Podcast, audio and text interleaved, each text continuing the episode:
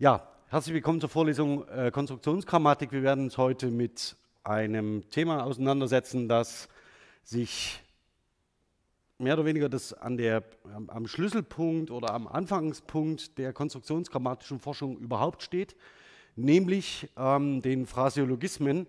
Ähm, und jetzt sehe ich hier gerade, dass ich äh, nachlässig wie ich bin, ähm, die passende Folie noch nicht eingestellt habe. Und das muss ich kurz nachholen.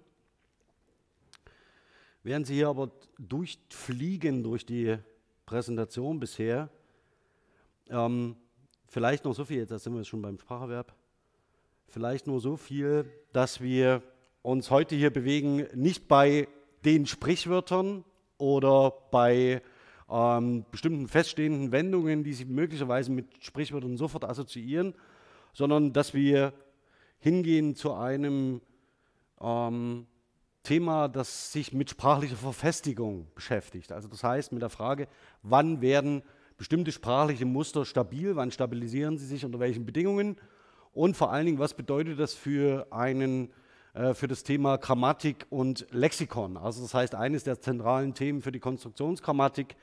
Und wir sprechen hier mehr oder weniger also von Sprach, sich verfestigenden Sprachmustern, die eben sich so weit stabilisieren können, dass man Sprichwörter, also das, was Sie als Sprichwörter kennen, ähm, beschreiben kann. Ähm, aber nicht nur das, sondern eben auch Muster, die unterschiedliche Grade an Idiomatizität aufweisen, also unterschiedliche Grade an Verfestigung.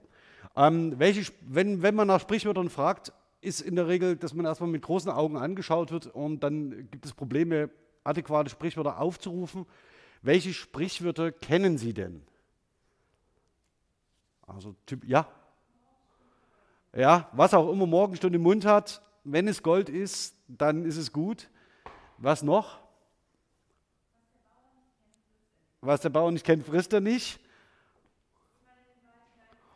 Ja, okay. Das mit dem Wald, das wird uns heute noch beschäftigen. Okay. Also es gibt einige äh, sprachliche Muster, die man aufrufen kann.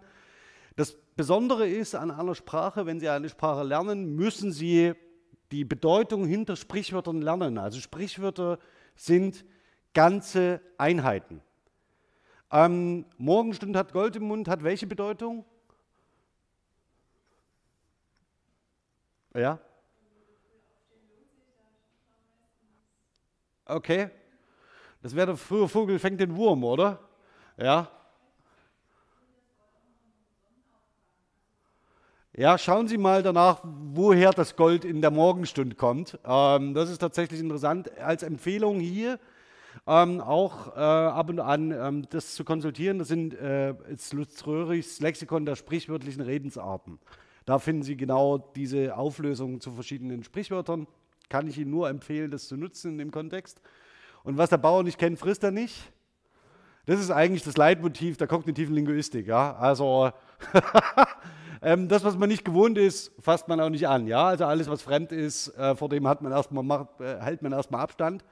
Ähm, insofern ist das möglicherweise ein sehr schönes, sollte man eigentlich einen Aufsatz über dieses Sprichwort schreiben, wenn man sich konstruktionsgrammatisch mit dem Thema auseinandersetzen möchte. Ja, zu, dem, äh, ähm, zu den Sprachmustern und zur Idiomatizität.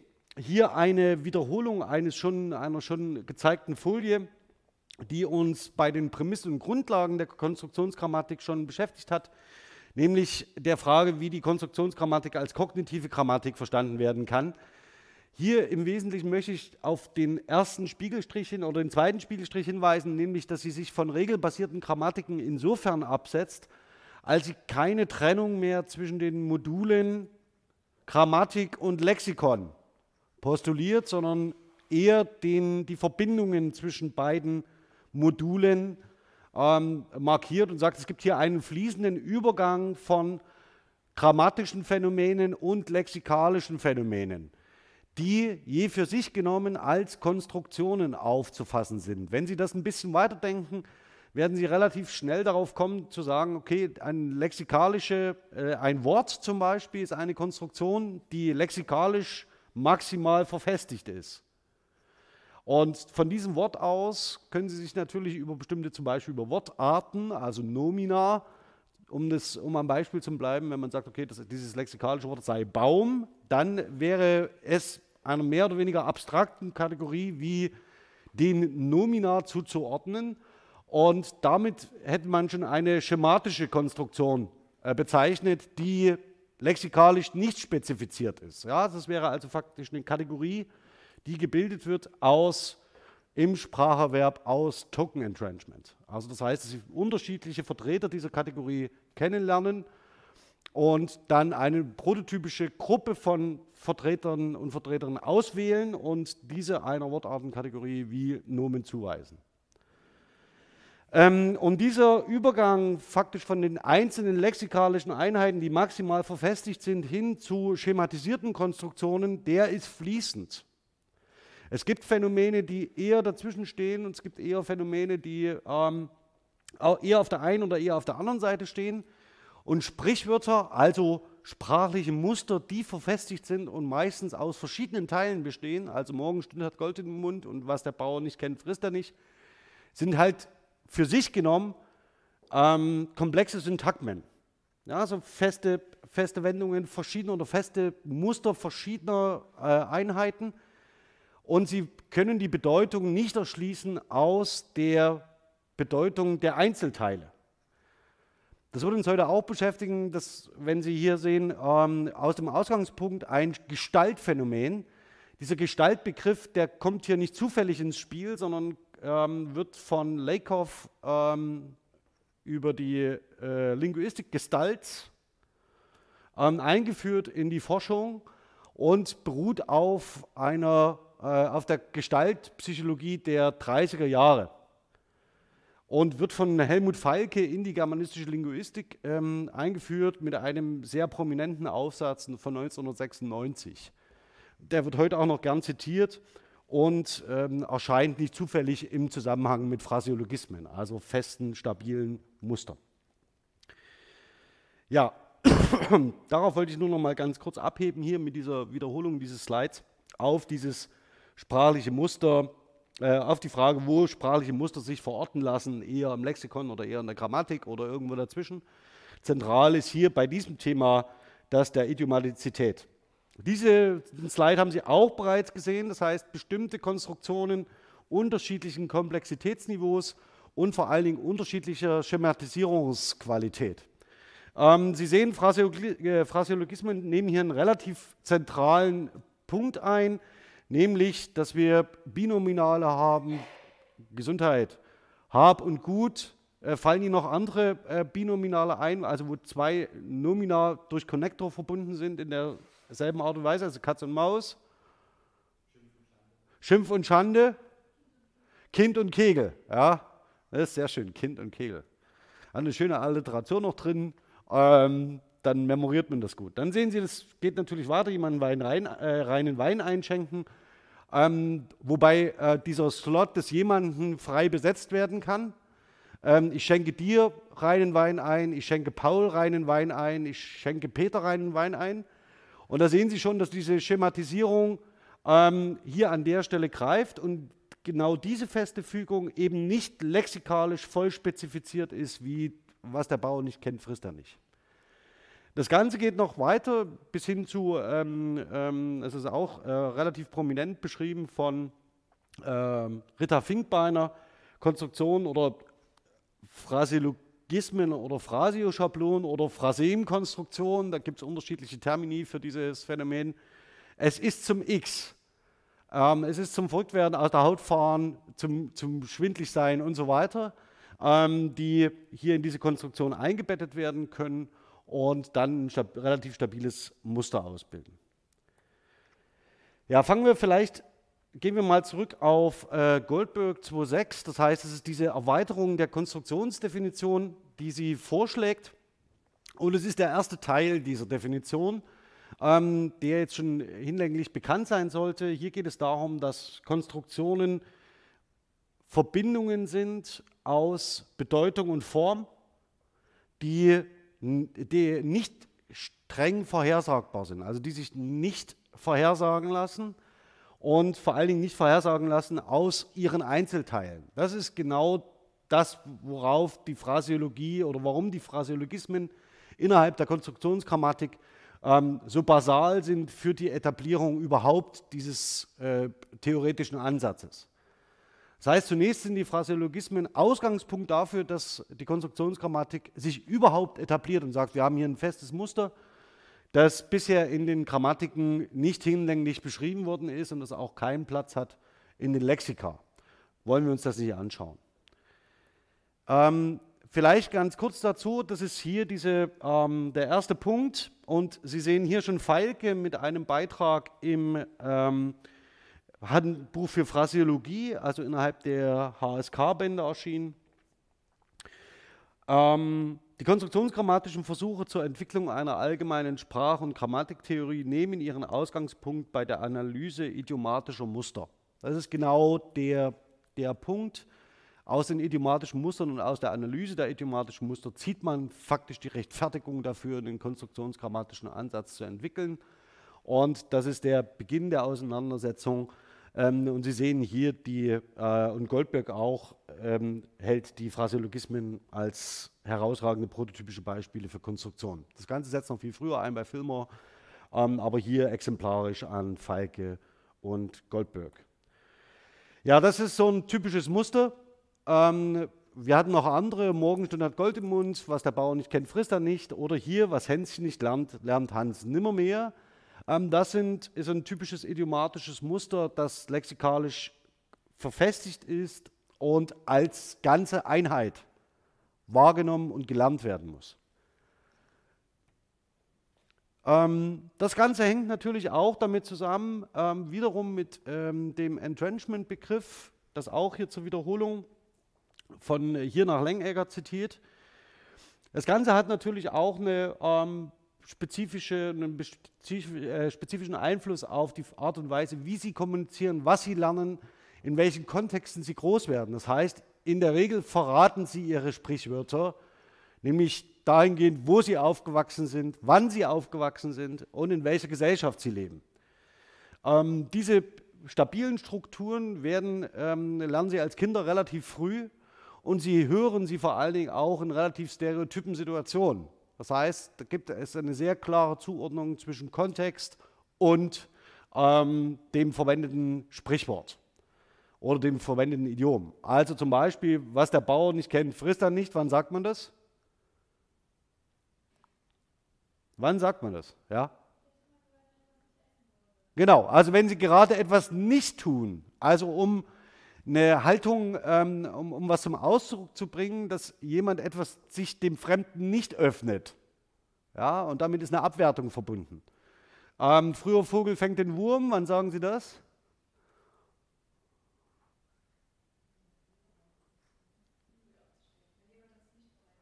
Ja, also auch wiederum als, als Handlungs-, ähm, als implizierten Imperativ, äh, komm gefälligst in die Gänge.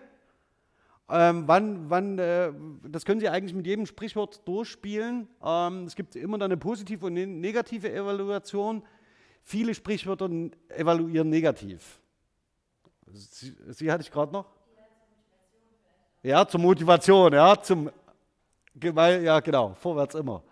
Na, das mag sein. Also das heißt, äh, äh, das würde ich jetzt gar nicht eruieren, das müsste man mal genau durchschauen, aber es ist auf alle Fälle intuitiv so, dass man den Eindruck gewinnt, viele Sprichwörter tatsächlich evaluieren äh, negativ. Sei es drum, Sie hören sie in spezifischen Situationen, Sie können es zuordnen und vor allen Dingen macht es natürlich für diejenigen, die eine Sprache lernen, extreme Probleme, weil sie genau in diesen Situationen mutmaßlich nicht aufgewachsen sind. Das heißt, die müssen in einem sekundären Erwerbsprozess mühevoll diese Sprichwörter und die dazugehörigen Kontexte lernen. Achten Sie mal in Ihrem Umfeld darauf, wenn Sie jemanden haben, der Deutsch als Fremdsprache lernt, ob er das ein oder andere Sprichwort in dem Kontext gebraucht, wo Sie sagen, naja, es lag knapp daneben. Und wenn das passiert, ähm, merken Sie sich das, weil das genau der ähm, Punkt ist, an dem hier Sie ein Entrenchment-Phänomen beschreiben können. In dem Fall ist es nämlich ausgeblieben. ja, das hat im Wesentlichen damit zu tun, dass Konstruktion, also mithin auf Phraseologismen oder idiomatische Strukturen, ähm, eine soziale Gestalt darstellen. Also das heißt, sie sind ein, ist, das ist ein Begriff, der von Feike sehr hoch gehalten wird. Sie sehen hier den Aufsatz von 1996, äh, den, den, das Buch, ähm, Entschuldigung, von 96, von, zwei, äh, von, von 2007 war der Aufsatz in dem Handbuch Sprache als soziale Gestalt, ähm, die mehr oder weniger diese ähm, äh, kognitionslinguistische äh, Aufnahme der, des Theorems aus der Gestaltpsychologie in die germanistische Linguistik trägt und das sehr wirkungsvoll ähm, und heute in den meisten Publikationen zitiert wird innerhalb der germanistischen Linguistik, die sich mit sprachlichen Mustern auseinandersetzen, genau aus diesem Grund. Ähm, hier exemplarisch von Friedrich Sander, damit Sie das zeitlich mal ein bisschen einordnen können, Ende der 30er, Ende der äh, 20er Jahre, ist mehr oder weniger ist tatsächlich ein ähm, äh, deutschsprachiges Phänomen oder in der deutschsprachigen Psychologie vor allen Dingen äh, beheimatet, die Gestaltpsychologie, ähm, endet relativ abrupt ähm, in den 30er Jahren mit dem Aufzug der Nationalsozialisten. Ein Teil der Forscherinnen und Forscher geht in die Vereinigten Staaten als emigriert. Aber damit ist eigentlich auch die Glanzzeit der Gestaltpsychologie vorbei. Also das heißt, es ist eine relativ kurze Phase, aber überdauert dann doch ähm, in der kognitiven Linguistik und vor allen Dingen dann auch in der Phraseologie. Warum äh, Friedrich Sander? Weil ich die Beschreibung der Gestalt als eine gegliederte Ganzheit ähm, sehr schön finde, um auch Idiome zu beschreiben. Also das heißt, Sie können einzelne Teile, gegliederte Teile erkennen, aber sie bilden alle gemeinsam eine Ganzheit, die Sie, die sie kennen müssen ähm, und nicht aus der Gliederung ableiten können. Das Interessante aber bei, der, äh, bei den Phraseologismen ist nun die, der zweite Teil der Definition von Goldberg 2006, nämlich zu behaupten, es gibt offensichtlich auch Muster. Sie weiß, ich bin mir gar nicht sicher, ob sie weiß, was sie damit angerichtet hat. Ähm, also Patterns, ähm, Muster, die ähm, als Einheiten wahrgenommen werden und die als Konstruktionen auch begriffen und konzeptuell abgespeichert werden Abspeichern ist übrigens auch so eine fiese Metapher aus der Mensch als Maschine-Konzeption. Und die eigentlich vollständig vorhersagbar sind, aber mit, auch das hatte ich schon problematisiert, einer hinreichenden Frequenz im Sprachgebrauch erscheinen. Das Entscheidende ist hier der Begriff des Musters. Also das heißt, dass man ein sprachliches Muster erkennt und dieses Muster ähm, auch produktiv einsetzen kann. Und dieses Muster kann voll schematisiert sein, aber es kann lexikalisch auch spezifiziert sein. Sowas wie jemandem reinen Wein einschenken würde genau in, diesen, in, diesen, ähm, in diese Kategorisierung fallen. Oder es ist zum X im Sinne von es ist zum Verrücktwerden, es ist zum Haare ausreißen und so weiter. Das würde genau in diese äh, Position hier gehören.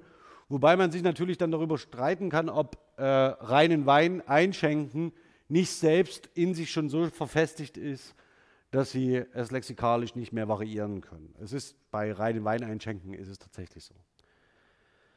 Ähm, sie können jetzt von hier aus schon ein bisschen in Richtung Märchen denken. Ja?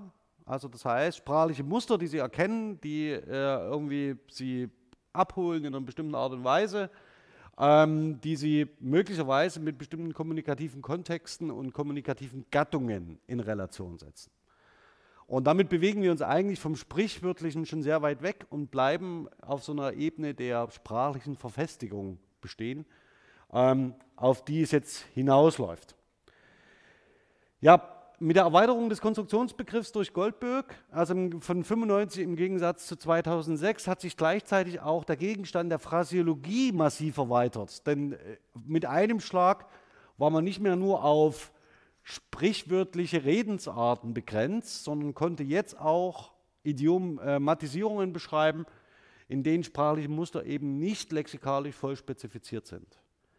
Das war ein großer Gewinn für die Phrasiologie, ähm, wurde dankend aufgenommen. Die zentralen Namen, die hier im Moment in, ähm, also in Deutschland damit verbunden sind oder die sich äh, deutsch publiziert haben dazu, das ist zum einen Dimitri Dobrowolski.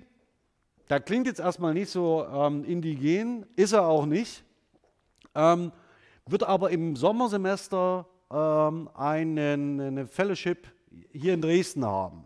Also das hat äh, Holger Kuse ähm, aus der Slawistik äh, an, eingerührt.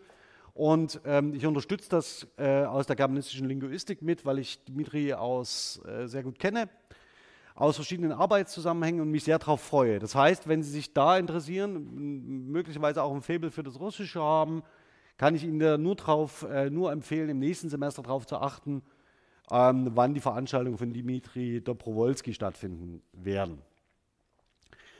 Das nächste ist, dass ähm, der nächste Name, der vielleicht heutzutage aktuell damit verbunden ist, ist Sven Staffelt. Sven Staffelt ähm, hat sich in Würzburg habilitiert und wie man so hört, bleibt er da nicht mehr so lang. Äh, aus verschiedenen Gründen, aber er kommt nächste Woche, ähm, hält er hier einen Gastvortrag ähm, und zwar im Kontext des Phrasiologie-Seminars von Simon Mayer. Ich glaube, das ist am Dienstag in der dritten Doppelstunde. Ja, 11.10 Uhr bis 12.40 Uhr, also nächsten Dienstag 11.10 Uhr bis 12.40 Uhr. Entschuldigung, ähm, schauen Sie sich um, das ist, glaube ich, mit Plakaten angekündigt. Ja, also nicht so digital, wie man es sich wünschen würde, aber also nächsten Dienstag ähm, 11.10 Uhr, Sven Staffels in der Wiener Straße 48 im Raum 101. So, das war jetzt hinreichend und genug Werbung. Das, was nämlich Simon Mayer als Phrasiologie verkauft in seinem Seminar, ist die Beschreibung von sprachlichen Mustern.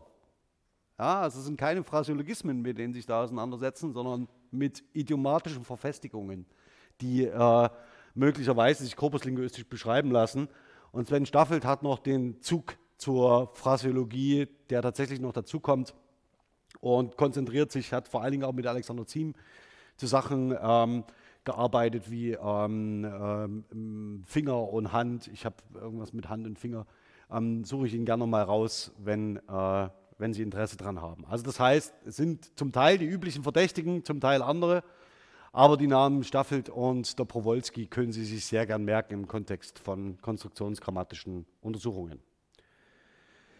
Ja, ähm, das Ganze ist natürlich jetzt so neu rum, wiederum auch nicht. Also der Begriff, also die Auffassung davon, dass es so etwas gibt wie Phraseologismen, die lexikalisch nicht voll spezifiziert sind, sondern ähm, auch schematisch Leerstellen aufweisen, ähm, hat beispielsweise auch Wolfgang Fleischer schon beschrieben. Sie sehen hier zitiert die Phraseologie der deutschen Gegenwartssprache, also zweiten Auflage von 1997.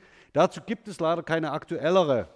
Nichtsdestotrotz ist sie gut. Welchen Begriff macht er groß? Den der Phrasio-Schablonen.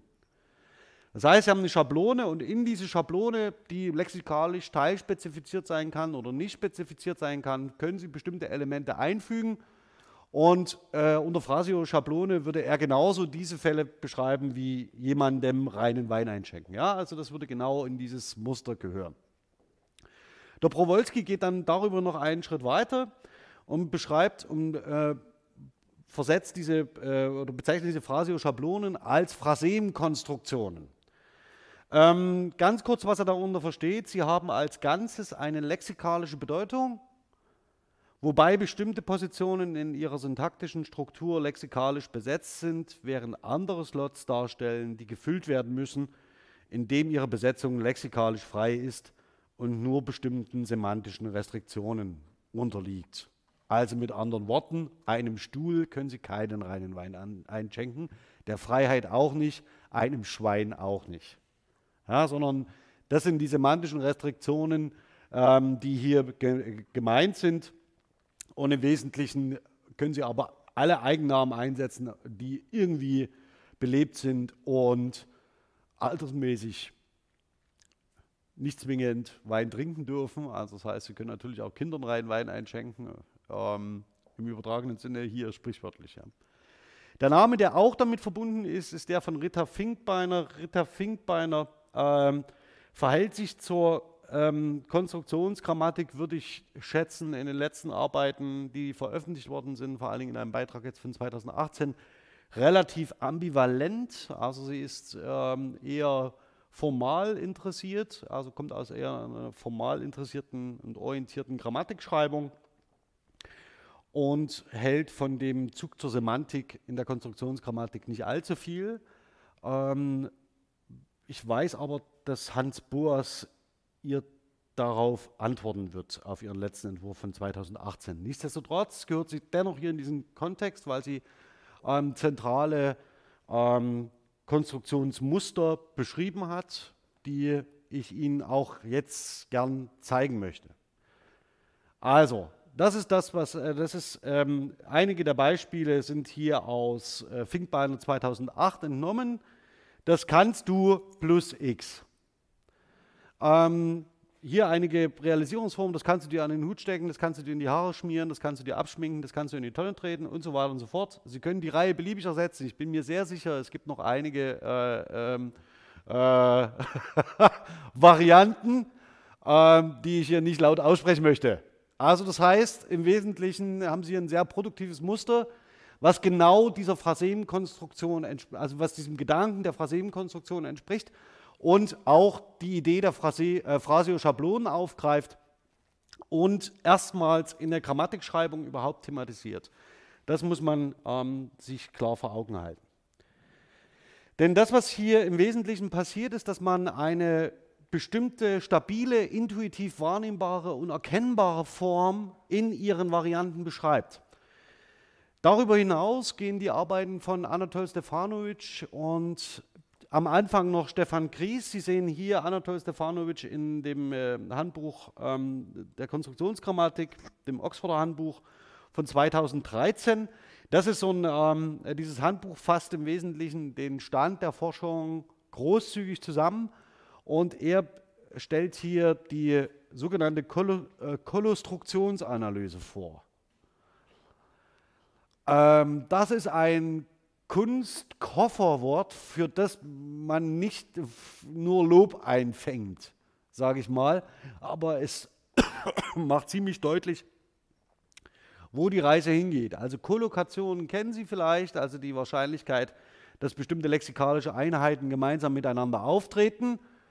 Ähm, wenn, Sie, äh, wenn ich zum Beispiel sage, Morgenstund hat ja, Gold im Mund. Ähm, wissen Sie schon, da ist der Grad der Assoziation sehr, sehr stark.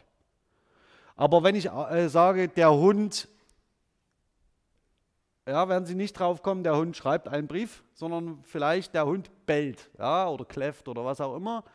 Das heißt, es gibt so Assoziationen, relativ starke Assoziationen, bestimmt zwischen einfachen Konstruktionen, also Einfachwörtern, lexikalischen Einheiten, die Sie lernen. Das geht so weit, dass man natürlich auch mit äh, der Frame-Semantik, wenn man von Minsky herkommt, äh, sagt, sie lernen Wörter und deren Bedeutung nur aus dem Kontext, in dem sie auftreten. Also sie wissen nur, dass ein Hund bellt, weil sie wissen, dass diese Hund und Bellen miteinander gemeinsam auftreten. Und das nutzt, äh, nutzen Stefanovic und Kries aus, um auf diesem Kollokationsmodell ein Konstruktionsmodell aufzubauen. Das heißt, Sie stellen die Frage, wie stark stehen bestimmte Konstruktionen miteinander in Verbindung? Also wie stark ist zum Beispiel der Zusammenhang zwischen ein, reinen Wein einschenken und einem Nomen? Ja, und welche Nomen treten in diesem Zusammenhang miteinander mit, diesem, mit dieser äh, feststehenden lexikalischen Konstruktion reinen Wein einschenken auf? Und kann man daraus bestimmte Schlüsse ziehen? Also sie vergleichen nicht mehr Kollokationen von Einworteinheiten, sondern sie vergleichen die Assoziations- oder sie beschreiben Assoziationsmaße für das gemeinsame Auftreten von Konstruktionen. Und deswegen heißt das Ganze Konstruktionsanalyse. Okay.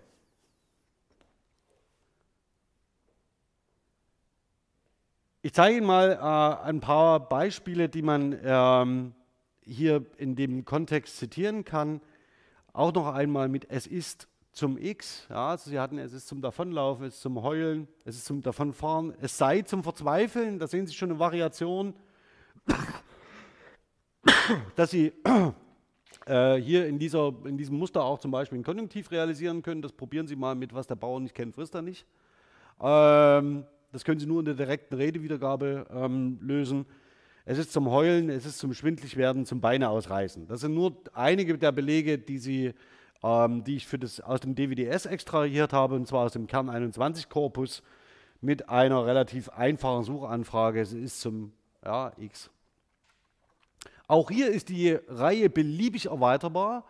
Ähm, und ich kann Ihnen nur empfehlen, dass Sie, äh, wenn Sie sich mit Sprache und Grammatik und äh, Lexik auseinandersetzen, ab und zu mal stichprobenartig in das DWDS zu schauen und sowas abzuprüfen, um einige interessante Vertreter zu ermitteln ähm, und dann zu beschreiben.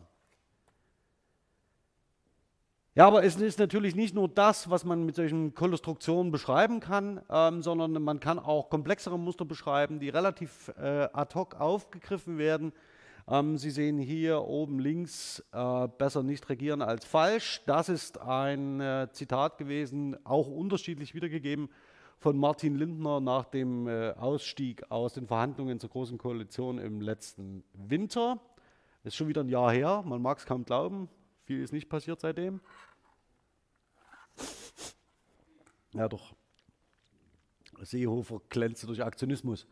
Aber ähm, Sie sehen, dass dieses Muster besser nicht x als y ähm, oder als falsch, ähm, dass das relativ schnell äh, produktiv wird. Das hat nicht ganz die Wucht in den sozialen Medien ähm, erreicht, die man eigentlich erwartet hätte.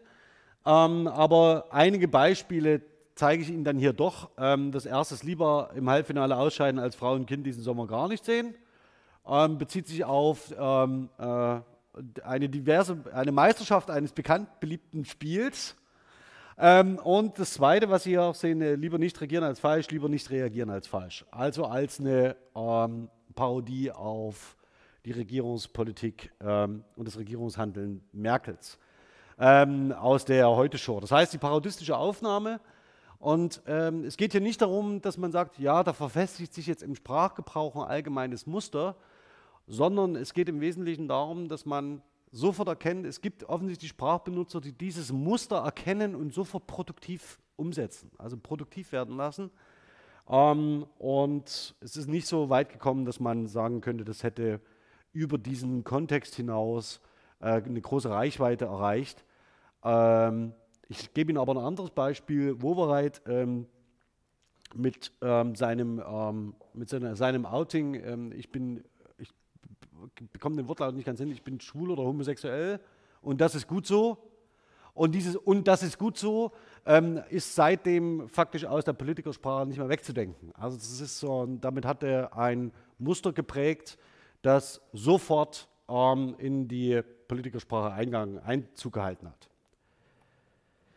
Ja, ähm, wenn Sie aber, kommen wir jetzt mal von dem weg, also dass man sagt, das sind auch so eine verfestigten Muster, die relativ schnell sprichwörtlich werden können. Also das hat man sogar ein, äh, ein Idiom dafür, um das zu beschreiben. Also etwas wird sprichwörtlich.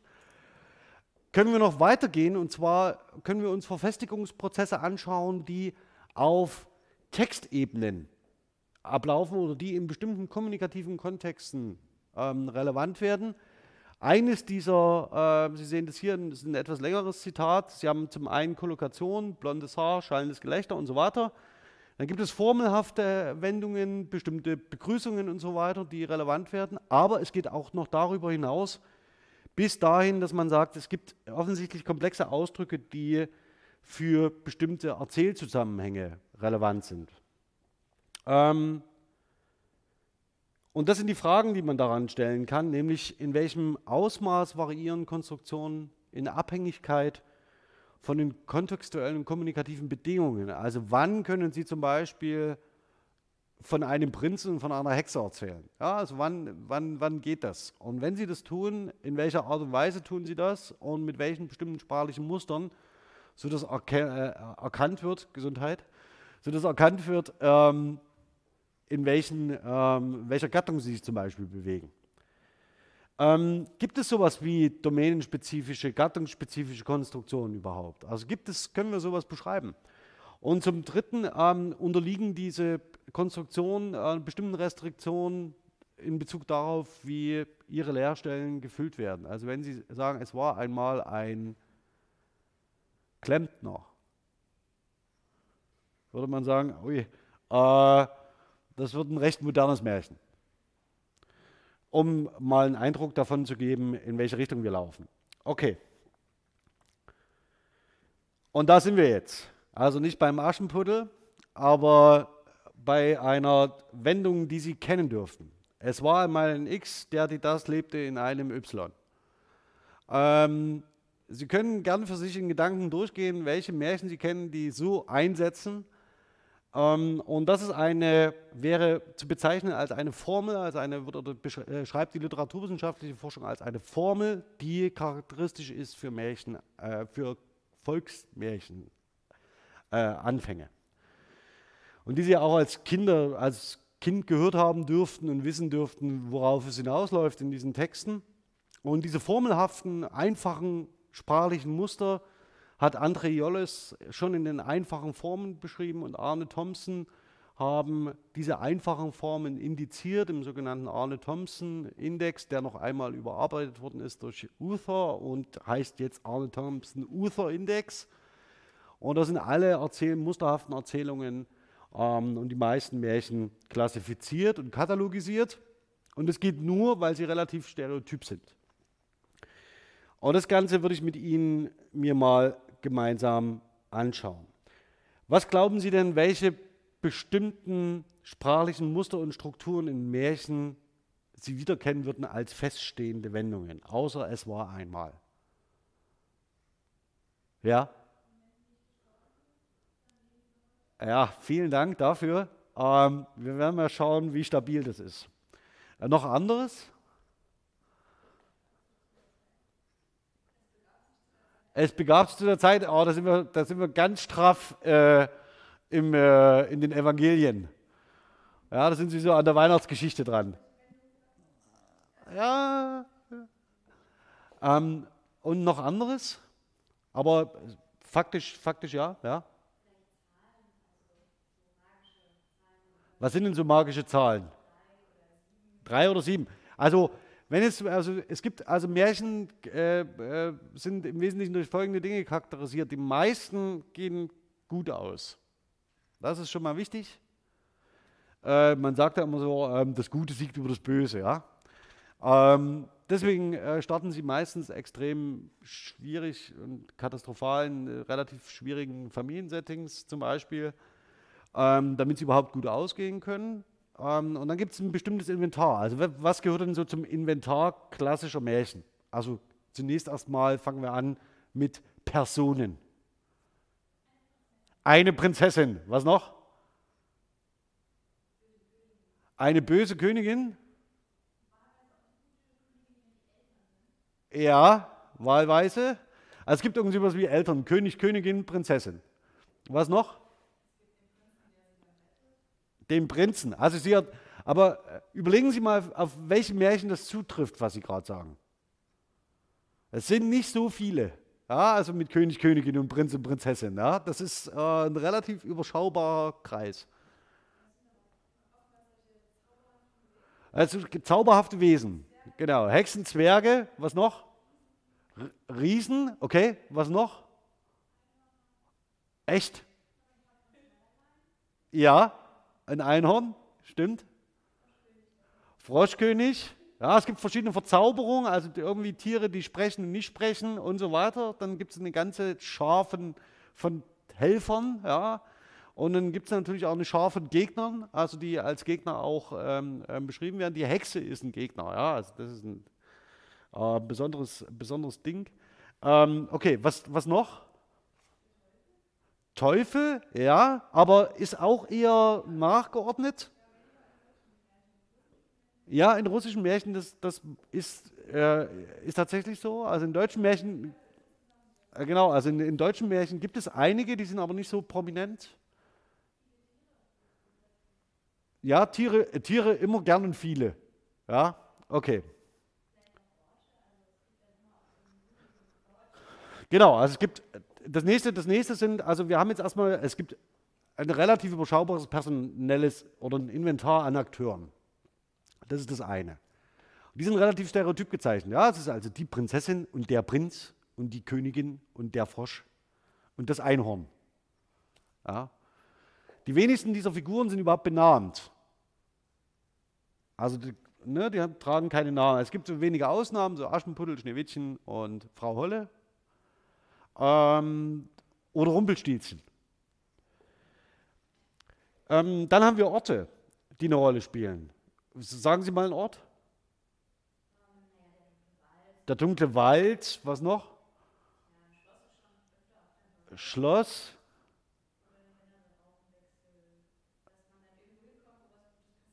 Okay. Hänsel und Gretel. da kommt man definitiv hin, wo was Gutes passiert, aber da ist man am Wald, ja.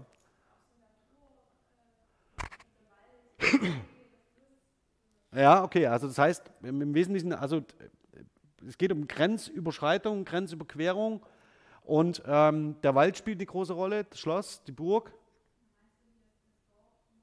Ja, also das heißt der Ort, wo man lebt, also der Lebensraum und davon abgegrenzt ein anderer. Was Sie nicht vermengen dürfen, sind im Übrigen Volks- und Kunstmärchen. Also Kunstmärchen laufen noch einmal ganz, ganz anders, nach einer ganz eigenen Logik. Ähm, den Unterschied kennen Sie aber hoffentlich.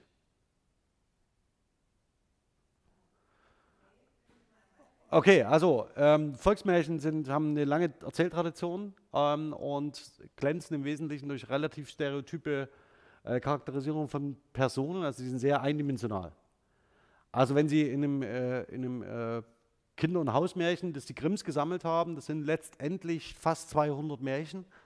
Ähm, und in den Märchen, die davor, also in der deutschen Tradition, ich rede jetzt nur über die deutsche Tradition. Ja, also russische Märchen zum Beispiel sind auch Volksmärchen. Ähm, und, oder die, äh, die Clemens Brentano im Wunderhorn gesammelt hat, das sind Volksmärchen. Also das Aschenputtel und das tapfere Schneiderlein und Rumpelstilzchen und Dornröschen und Schneeweißchen und Rosenrot und Frau Holle und so weiter. Das sind alles Volksmärchen. Kunstmärchen ähm, haben meistens neben diesem relativ eindimensionalen Plot, also Anfang böse, Schluss gut, die Guten gewinnen, die Bösen sterben, ähm, eine relativ vielschichtige, äh, vielschichtige Erzählstruktur, die auch noch andere Elemente mit einbezieht. Haben Sie zum Beispiel das Dorn, die Dornröschen-Verfilmungen, die neue, die neue Dornröschen-Verfilmung mal gesehen? Auf ARD, ZDF? Genau. Da spielt die Geschichte der Prinzessin nur noch am Rande irgendeine Rolle. Also die, die, die schläft halt. Ähm, und was stattdessen in der Stunde erzählt wird, ist im Wesentlichen die äh, äh, Intronisation eines Helden. Ja? Also das heißt, da wird erzählt, wie der Prinz zum Prinzen gemacht wird. Also er bekommt halt eine Waffenausbildung, dann kann er reiten und so weiter. Und das, was da aber erzählt wird, ist eine Heldengeschichte. Ja? Also das ist faktisch kein Märchen mehr. Und das wäre schon ein Kunstmärchen. Also das ist schon, also da geht es um zwei Erzählstrukturen, die nebeneinander liegen. Und die Figuren haben auf einmal eine Motivation und die haben auf einmal Namen. Ja, und die, die handeln irgendwie motivational nachvollziehbar.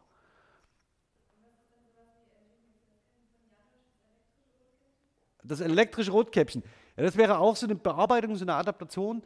Und das läuft aber dann natürlich in Richtung eher in, man würde es eher als Kunstmärchen charakterisieren. Auch die ganzen Disney-Bearbeitungen. Frozen und, und Rapunzel neu verföhnt und das ganze Zeug, ja. Ähm, kann man von halten, was man will, aber das sind alles Märchenadaptationen und werden faktisch damit zu, zu, zu einer Art Kunstmärchen, ja. Andersen ist Kunstmärchen. Also Hans Christian Andersen ist so einer der, also die Schneekönige und das Märchen mit den Schwefelhölzern und so weiter. Äh, Kleine Meerjungfrau, ähm, das ist ähm, äh, Andersen. Ähm, Kleine Meerjungfrau baut auf dem äh, Fouquet auf und auf dem Undinenstoff und so weiter und ähm, dem Melusinenstoff. Also hat lange Erzähltradition, ist schlussendlich in der Fassung aber ein Kunstmärchen. Ähm, Theodor Storm, Regentrude, Wilhelm Hauff, ähm, das sind alles Kunstmärchen, der kleine Muck, Kalif Storch und so weiter. Hm?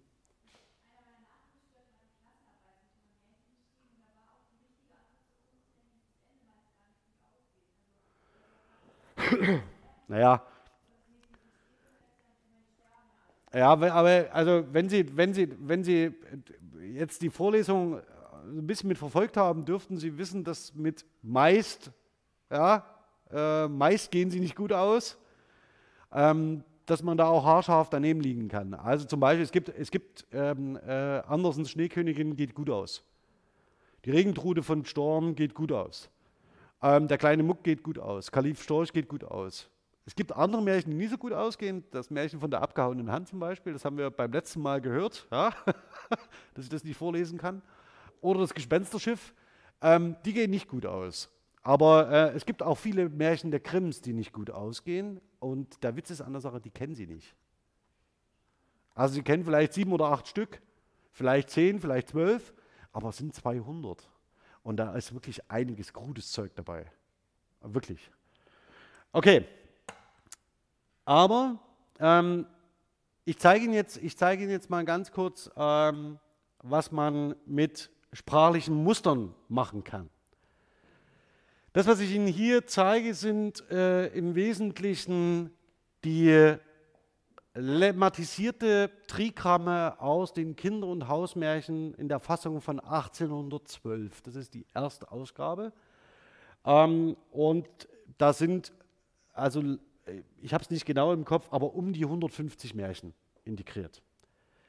Und in diesen 150 Märchen, die habe ich ähm, lemmatisiert, also angeglichen, also von Flexionsform bereinigt. Sie sehen hier immer nur die Grundform, das ist nicht grammatisch falsch, in die Wald, sondern ähm, das, was man hier sieht, ist Präposition plus Artikel plus Wald ähm, in den jeweiligen Grundformen und das heißt natürlich in den Wald ja, oder in dem Wald ähm, im Fließtext. Aber das, um das zusammenzufassen und gemeinsam zu zählen, muss man es lemmatisieren, damit man eine Aussagekraft hat in Bezug auf die Auftretenshäufigkeiten. Sie sehen hier, dass diese Präpositionalphrase in dem Wald, in den Wald ist mit Abstand, aber wirklich mit Abstand, das häufigste feststehende Muster in diesen Grimmschen Märchen. Man mag es kaum glauben. Ähm, wenn Sie auf der Suche sind nach Es war einmal, das finden Sie auf Position 9. Ja, und zwar auch nicht hier in der, im Zitat, es war einmal, sondern je in der Grundform, es sei einmal. Ja, also das heißt, haben Sie das es, Sie haben sei als ähm, äh, oder sein als, als Verb und einmal noch, um dieses Muster zu vervollständigen, mit 31 Nennungen. Das heißt, von diesen 150 Märchen in der Grimmschen Ausgabe von 1812 fängt ein Fünftel mit, diesem, mit dieser Formel an. Ein Fünftel. Nicht jedes und nicht alle. Ja? Und vielleicht tun Sie sich mal den Gefallen und suchen mal nach, und wenn Sie nicht gestorben sind, wo das auftaucht in der Liste. Um es ganz vorsichtig zu sagen, gar nicht. Das sind die ersten 50, also ersten 49. Ich habe ein paar rausgenommen, die jetzt Wiederholungen gewesen wären. Und ähm, Sie sehen, dass da sind Lücken drin auf der 21, auf der 22 und auf der 24. Ähm, ignorieren Sie das bitte, das waren Wiederholungen ähm, anderer vorhergehender Muster. Aber Sie sehen, ähm, möchte eigentlich auf zwei Dinge hinweisen, nämlich ähm, ein sprachliches Muster, das Sie kennen auf Position 43, Tischgen deck dich. Also das ist eine Diminutivform, die dann in den späteren Fassungen angepasst worden ist an die, an die hochdeutsche Variante. Tischlein deck dich. Und Tischgen deck dich ist ein äh, Diminutiv, der heute nicht mehr verwendet wird, also zumindest nicht standardsprachlich, sondern nur noch dialektal, äh, regionalsprachlich, also Mädchen statt Mädchen zum Beispiel. Das wäre so ein ähm, typischer Fall. Ähm, ansonsten sehen Sie, dass der König auftaucht auf Position 8, relativ prominent in einer ähm, äh, Kombination. Und ähm, dann schauen Sie mal auf die Position 16. Sette Mann. Was ist das denn?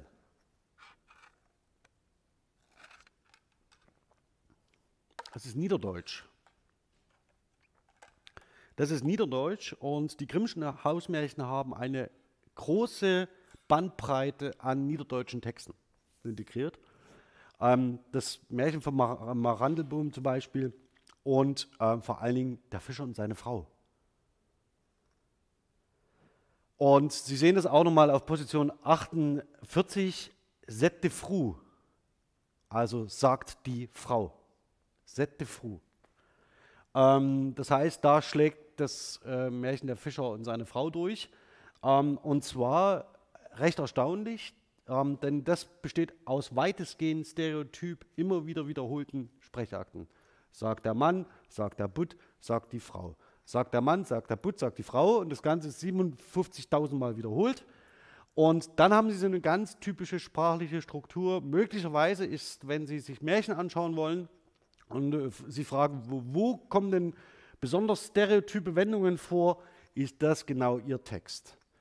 Ähm, den finden nur die meisten nicht so gut, weil er nicht gut ausgeht.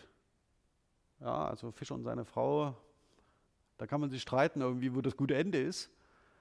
Ähm, ich habe jetzt mit ein paar Leuten hier in der Universität geredet und ich habe irgendwann so äh, spaßenshalber gemeint, äh, ja, wenn der Butti Frau verschluckt hätte, dann wäre es gut ausgegangen. Ja? Dann würden sie es vielleicht auch kennen, das Märchen. Okay, aber das ist nur so, ein, so eine erste äh, Orientierung daran. Das heißt, man kann so mit lexikalischen Trigrammen rechnen und die kann man lemmatisieren. Das sind so typische, stereotype sprachliche Muster für Märchen. Und Sie durften auch merken, dass die mit, ihrem inneren, mit ihrer inneren Wahrnehmung davon, was sprachlich typisch ist für Märchen, gar nicht so viel zu tun haben.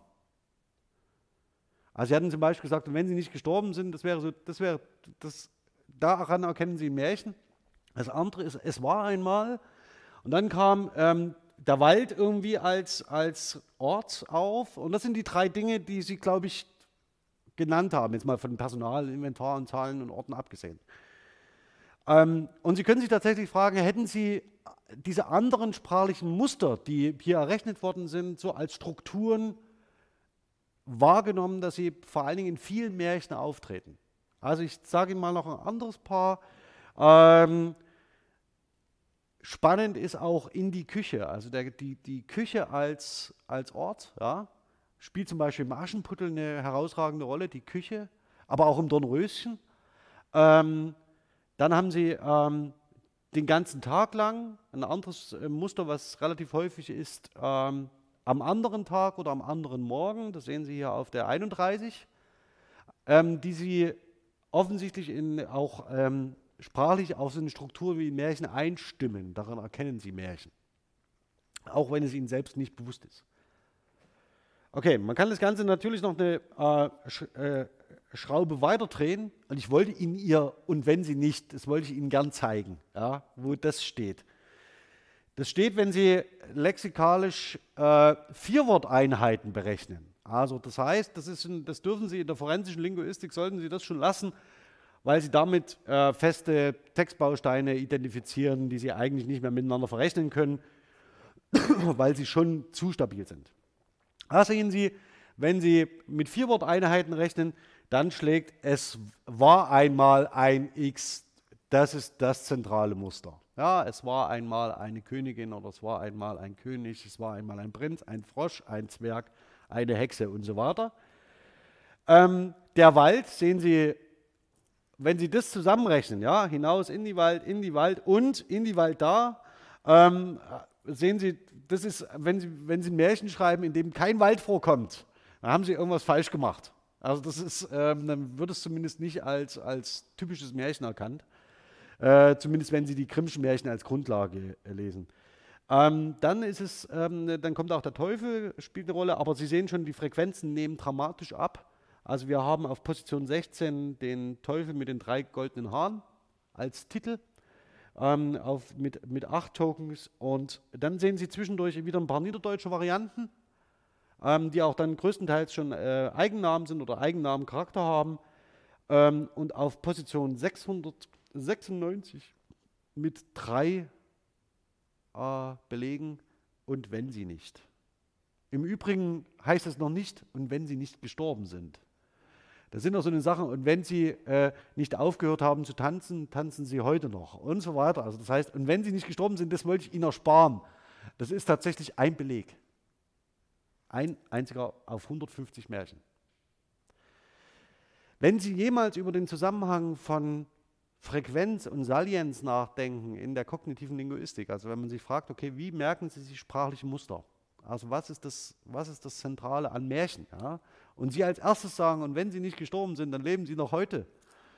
Das ist kein Muster, was Sie über Frequenz an Märchen gelernt haben können. Also wenn Sie alle Märchen haben. Aber es kann sein, dass Sie eines der Märchen, in denen das in der Bearbeitung zum Beispiel eine Rolle spielt, ähm, entsprechend oft gelesen haben. Also dieses eine Märchen, zum Beispiel Aschenputtel oder ein Röschen oder was auch immer, ja, entsprechend oft gelesen haben und dann ist in der Bearbeitung taucht dieses Muster auf dann wird es entrenched, dann merken Sie sich das, dann assoziieren Sie das mit dieser Gattung. Ähm, die Vorlage von 1812 äh, gibt es nicht her. Was ich sehr erstaunlich finde. So, und jetzt machen wir an der Stelle Schluss mit dem Stream und ich wechsle in einen Arbeitsmodus mit Ihnen. Den nehmen wir uns jetzt noch 20 Minuten Zeit dafür. Okay.